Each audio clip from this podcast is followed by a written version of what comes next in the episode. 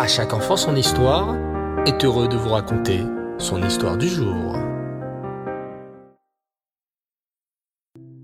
Bonsoir les enfants et Reftov, vous allez bien? Bao Hashem. Aujourd'hui, j'étais très impatient de vous retrouver pour notre rendez-vous du soir. Mais pas un rendez-vous chez le docteur ou chez le dentiste. Non, non, non. Le jeudi soir, vous le savez bien, c'est un rendez-vous magique entre vous et moi. Le rendez-vous de l'histoire de la paracha. Et vous savez les enfants, vous n'êtes pas tout seul dans ce rendez-vous. Sachez qu'il y a dans le monde entier plein plein de petits enfants comme vous, et même des grands enfants, qui écoutent l'histoire de la paracha en même temps que vous. Imaginez les enfants, fermez les yeux une seconde, et imaginez tous ces enfants juifs allongés dans leur lit en train d'écouter l'histoire de la paracha. C'est merveilleux, non? Bao Hashem. Allez, c'est parti. Attachez vos ceintures, installez-vous tranquillement. On décolle pour la paracha qui, qui, eh oui, ça? Dans la maison des Benamou, il est bientôt l'heure de partir à l'école. Papa est déjà parti au travail. Maman s'occupe du bébé dans la chambre et Dany et Léa sont en train de se préparer. Dany appelle maman depuis la chambre. Tu es bientôt prêt? On doit bientôt partir à l'école. Non, maman, bientôt, répond Dany d'une voix encore endormie. Appalant, Dany se dirige vers la salle de bain. Il a bien récité son mot Annie et s'est lavé les mains avec le Kelly près de son lit. Mais Dany a appris que c'était bien de jeter ensuite l'eau de la bassine. Cette eau n'est pas pure, il faut s'en débarrasser. Dany se dirige donc vers la salle de bain pour jeter l'eau de sa bassine. Mais la salle de bain est fermée. Oh là là grogne Dany d'un ton énervé. C'est Léa qui est encore dans la salle de bain. Léa, sors s'il te plaît. J'ai besoin de la salle de bain. Une minute s'exclame la voix de Léa de l'autre côté de la porte.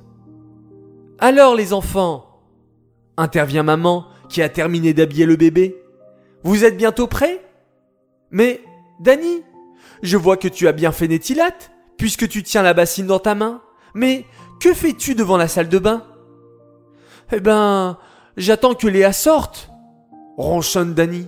Ça fait une heure qu'elle est dans la salle de bain, et je ne peux pas rentrer. Je suis sûr qu'elle est encore en train de se regarder dans la glace, murmure Dany. À ce moment, Léa sort tout habillée. Eh bien oui, Dany, je me regarde dans la glace pour m'habiller. Qu'est-ce que ça fait C'est nul les glaces, s'exclame Dany. C'est nul et ça sert à rien. Vous les filles, vous passez des heures à vous regarder devant un miroir pour voir si votre robe est jolie, si vos cheveux sont bien attachés, et gna gna gna, gna gna gna. Maman sourit en entendant les paroles de Dany. Ah bon? Tu trouves que ça ne sert à rien les miroirs, mon Dany Moi, je trouve au contraire que c'est très utile. Regarde, ta sœur a mis une jolie robe aujourd'hui. Mais si elle ne s'était pas regardée dans la glace, elle aurait pu la mettre à l'envers. Hum, grogne Dany. Et aussi, ajoute maman, des fois, on n'arrive pas à voir si notre jupe est sniout. Est-ce qu'elle est assez longue? Alors, on se regarde dans le miroir et on voit si nos vêtements sont sniout. Ou on regarde s'il n'y a pas une tache sur notre pull, ajoute Léa. Une fois, j'avais une tache de chocolat et heureusement que je me suis vu dans la glace avant de partir. Je me suis vite changé. Même toi, Danny, poursuit Léa, tu peux te regarder dans la glace pour voir si tu n'as pas oublié ta kippa et tes tzitzit. Hmm. Pour ça, il faudrait déjà que tu me laisses me regarder dans la glace. Mais tu es dans la salle de bain tous les matins pendant au moins une heure, conclut Danny en souriant. Toi, je suis sûr que tu ne pourrais jamais te séparer de ton miroir. On dirait que c'est comme de l'argent pour toi. Rigole Dany. N'exagérons rien. Ce n'est pas précieux comme de l'argent. Sourit maman. N'empêche que les miroirs ont servi pour construire le Mishkan. Ah bon? S'exclament les deux enfants en chœur. Mais je croyais que pour construire le Mishkan, il fallait de l'or, de l'argent, des bijoux, des choses précieuses, quoi. S'étonne Dani. Pourquoi avait-on besoin de miroirs pour le Mishkan, maman? Ah, c'est une très bonne question. Sourit maman.